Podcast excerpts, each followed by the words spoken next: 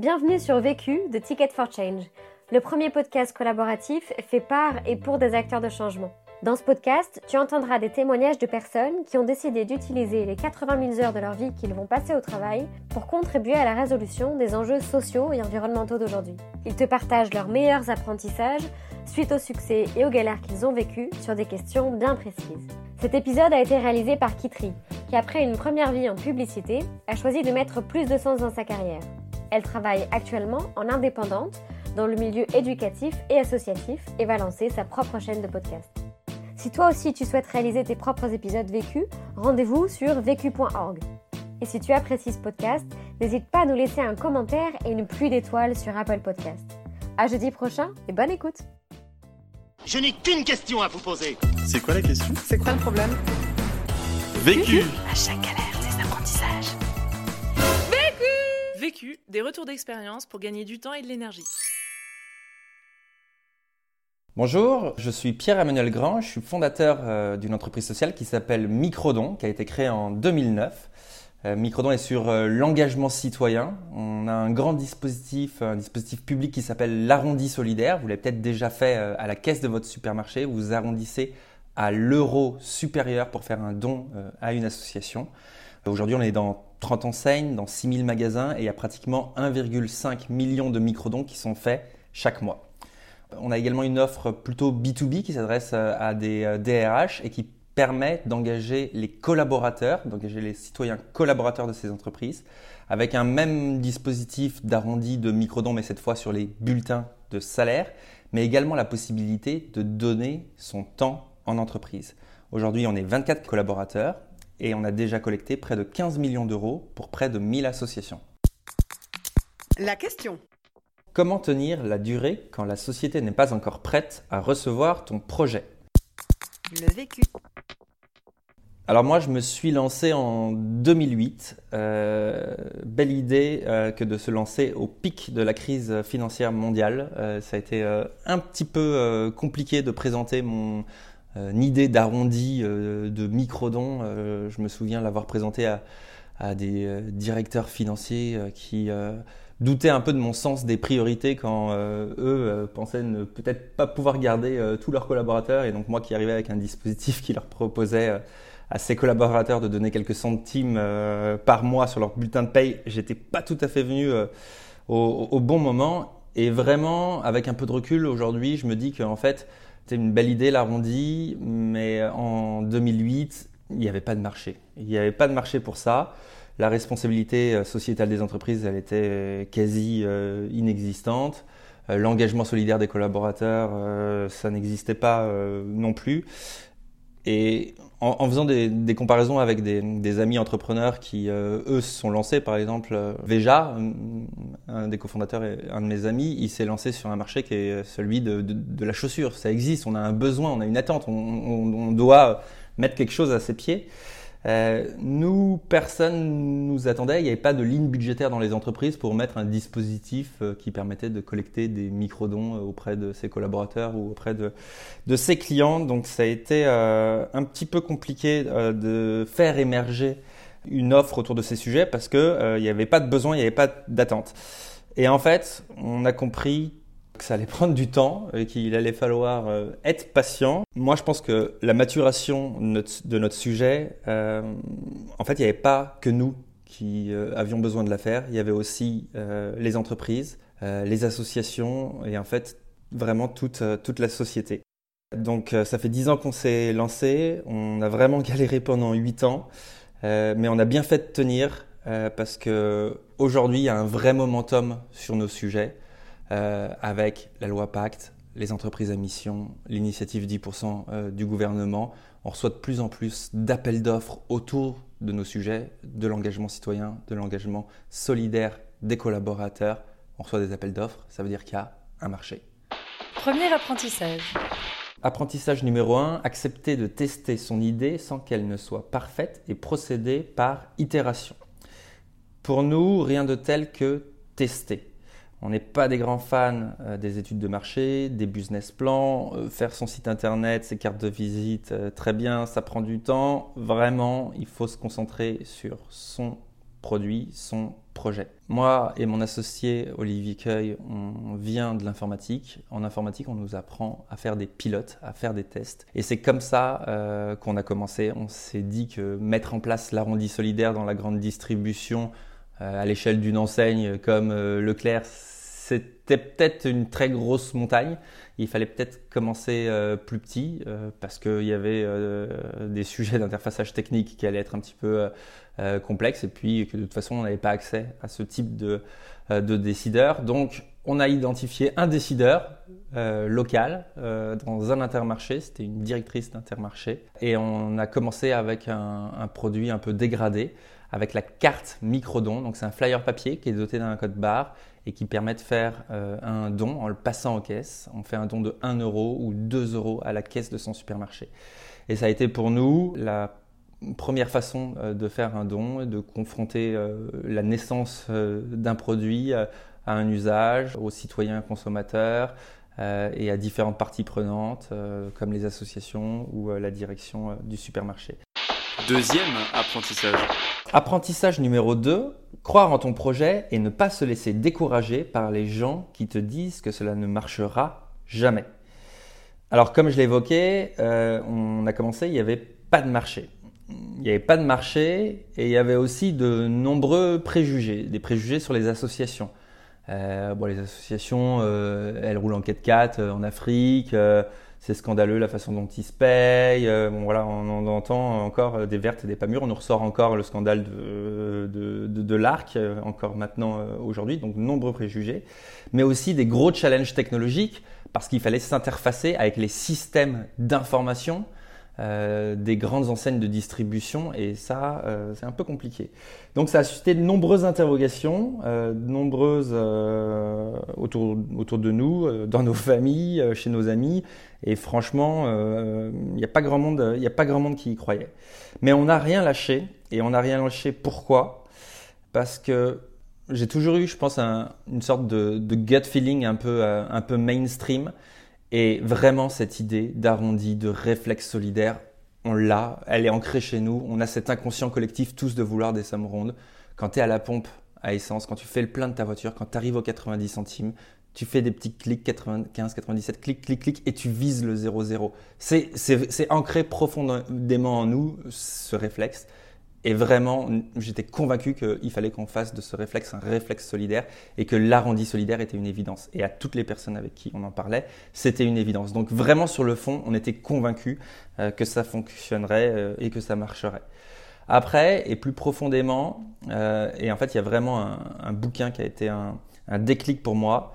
C'est 80 hommes euh, pour changer le monde. Et euh, dans ce bouquin, il y a une préface de Maximilien Rouet euh, qui parle de la génération de nos parents, 68 arts, qui voulaient changer le monde, mais qui finalement avaient changé et c'était un petit peu rangé. On est issu de cette génération, on est un peu biberonné à cette philosophie-là, 68 arts, de, de, changer le monde, mais aussi à celle du capitalisme. Et peut-être qu'il y a un entre-deux. Euh, et cette idée de monter des modèles économiques au service euh, d'un impact sociétal et euh, d'un impact environnemental, ça nous a, ça m'a, ça m'a vraiment parlé. Ça a été une évidence et un déclic. Et je me suis dit, mais c'est évident, dans dix ans, toutes les entreprises devront faire ça. C'est vraiment obligatoire. Et ça ne peut que marcher. Et encore une fois, je pense qu'on a eu raison d'attendre parce qu'il y a un vrai momentum autour de ces sujets en ce moment. Et aujourd'hui, euh, avec un peu de recul, ce que j'en retiens, et c'est marrant, là j'ai un entrepreneur que j'ai rencontré récemment qui m'a exposé son idée et je lui ai dit que j'y croyais pas du tout. Euh, mais je pense que je commence à devenir un peu un vieux con euh, et je lui ai dit surtout, j'y crois pas, mais surtout m'écoute pas. si tu crois vraiment à ton idée, bah vas-y fonce, travaille ton produit, euh, itère euh, et tu vas y arriver et tu vas réussir à convaincre. Troisième apprentissage. Apprentissage numéro 3. Trouver les bons partenaires et convaincre. Le meilleur conseil que j'ai reçu, c'est celui du, du, plus gros business angel de France. C'est un monsieur qui s'appelle monsieur Pôle Emploi. Et c'est à une réunion Pôle Emploi pour créateurs d'entreprise que j'ai eu ce conseil avec un parallèle avec les trois règles d'or de l'immobilier qui sont l'emplacement, l'emplacement et l'emplacement. Et dans l'entrepreneuriat, il y a trois règles. C'est le démarchage, le démarchage et le démarchage. Et il ne faut penser qu'à ça. Donc moi, ça a été un énorme conseil parce que euh, voilà, on a trouvé un partenaire, ADP GSI, qui est le leader de la paye en France, avec lequel on a travaillé à la mise en place du microdon sur salaire et on a cessé de faire évoluer euh, la mécanique et le produit avec lui, euh, avec cette entreprise, avec ses clients. Et ça, c'est vraiment la clé, c'est trouver le bon partenaire avec lequel créer, co-créer son produit euh, et avancer. Parmi les partenaires, il y a évidemment aussi nos fonds. nos fonds sont des fonds solidaires, des fonds de l'économie sociale et solidaire. On appelle ça le capital patient. Ils investissent dans des entreprises sociales comme la nôtre pour nous aider à trouver un modèle durable, un modèle économique durable au service d'un impact social. On n'aurait pas réussi à faire ça avec des fonds euh, classiques, ça c'est certain. Donc euh, ils ont été patients, ils ont tenu 10 euh, ans et on les en remercie. On a réussi à convaincre euh, les fonds euh, d'investir euh, chez nous. D'abord, je pense qu'ils ont réussi à rejoindre notre vision sur l'engagement citoyen et le micro-don réflexe solidaire des citoyens. Mais aussi, je pense que c'est aussi l'équipe. Des fonds, ils investissent avant tout dans, des hommes et, dans des femmes. Et je pense que l'équipe qu'on leur a présentée les a séduites. avec Olivier en particulier, mon associé principal, on forme un, un, très bon binôme, je pense. Euh, moi, je suis plutôt euh, le leader qui porte euh, la vision et Olivier, c'est ce manager qui va structurer l'organisation. Et ça, ça forme, c'est un bon équilibre. Et on a réussi à fédérer autour de nous voilà, des belles compétences, des belles expertises qui ont vraiment consolidé une superbe équipe qui arrive à délivrer autour de ces sujets. Quatrième apprentissage. Apprentissage numéro 4. Rester proche du client pour savoir ce qu'il attend. Moi, j'ai débuté ma carrière chez General Electric et il y a une chose que j'ai retenue en particulier chez G, c'est il faut savoir écouter ses clients. Et à leur écoute, on a fait un pivot il y a deux ans dans l'univers RH il y a deux ans, on faisait que du microdon sur salaire. Donc, on permettait à des salariés chaque mois de donner quelques centimes à quelques euros de leur net à payer. L'employeur abondait. En gros, c'est une plateforme qui ressemble à des plateformes de crowdfunding comme KissKissBankBank, qui s'interface au système de gestion de paye et qui permet d'engager de manière solidaire ses collaborateurs. Et on a vu se développer d'autres euh, usages d'engagement solidaire et en particulier autour du don de temps le mécénat de compétences, les journées solidaires, les team building solidaires. Et ça, ça nous a pas mal parlé. Et euh, en en échangeant avec nos clients, on s'est rendu compte qu'ils avaient une problématique autour de ces sujets, que chacun de ces sujets était porté par euh, des départements, des directions parfois euh, différentes dans l'entreprise. Et donc vous preniez dans les couloirs de ces entreprises et vous aviez une affiche qui vous incitait à faire du don sur salaire, une autre à vous inscrire pour un congé solidaire avec Planète Urgence, ou encore euh, une autre qui annonçait la semaine de la solidarité, toutes sur des chartes graphiques un petit peu différentes, avec euh, des processus d'inscription différents. et nos clients nous ont dit, mais vous savez bien vous interfacer avec nos systèmes d'information, vous pourriez pas nous aider à supporter plus de processus? Autour de ces sujets. Et donc on a fait évoluer la plateforme vers cette idée euh, de la plateforme de l'engagement solidaire, le guichet unique de l'engagement solidaire pour mobiliser ses collaborateurs euh, en entreprise. Et donc on a travaillé, et en particulier avec euh, la fondation Bouygues Télécom, qui a une grande pratique de l'organisation de ces journées solidaires. et en juin, il y a 18 mois, euh, on, a réussi à organiser sur la plateforme euh, la semaine de la solidarité euh, de la Fondation Bouygues Télécom et il y a près de 700 collaborateurs qui se sont inscrits à une des 150 missions qui étaient en ligne pour donner une journée de leur temps à une de ces associations.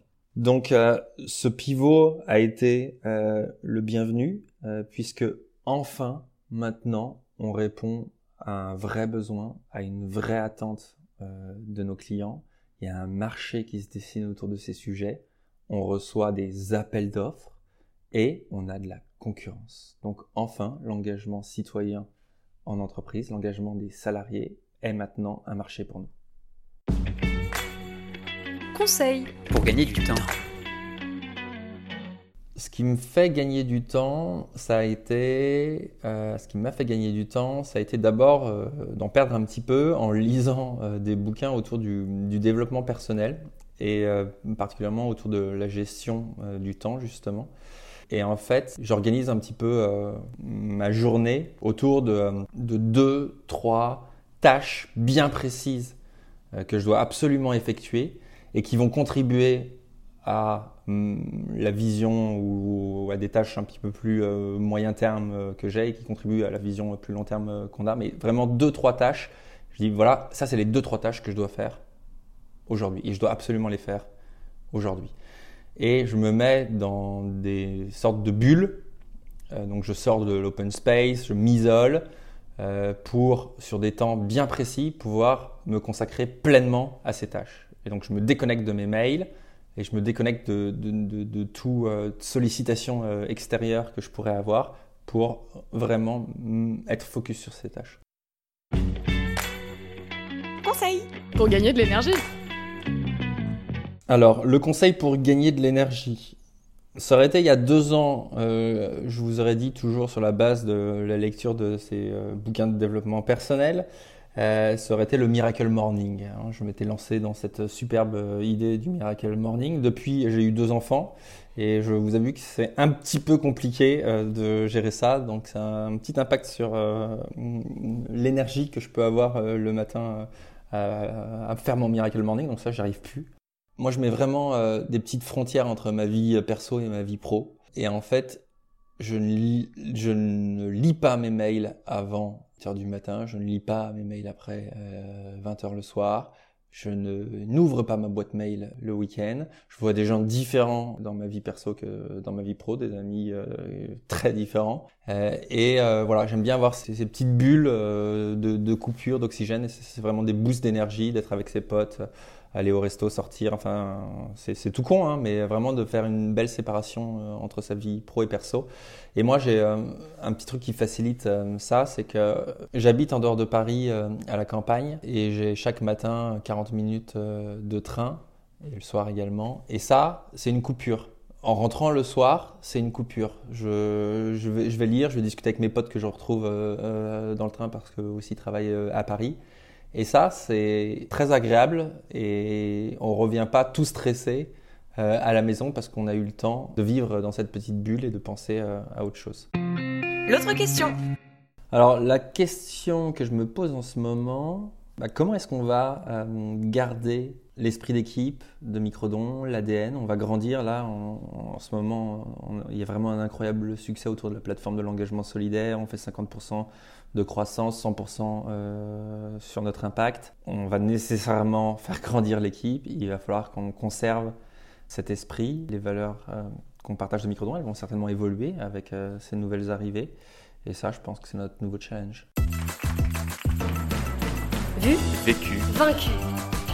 Pour plus de vécu, clique vécu.org. Je voulais te dire, euh, tu sais, on, on a tous nos petits problèmes. Vécu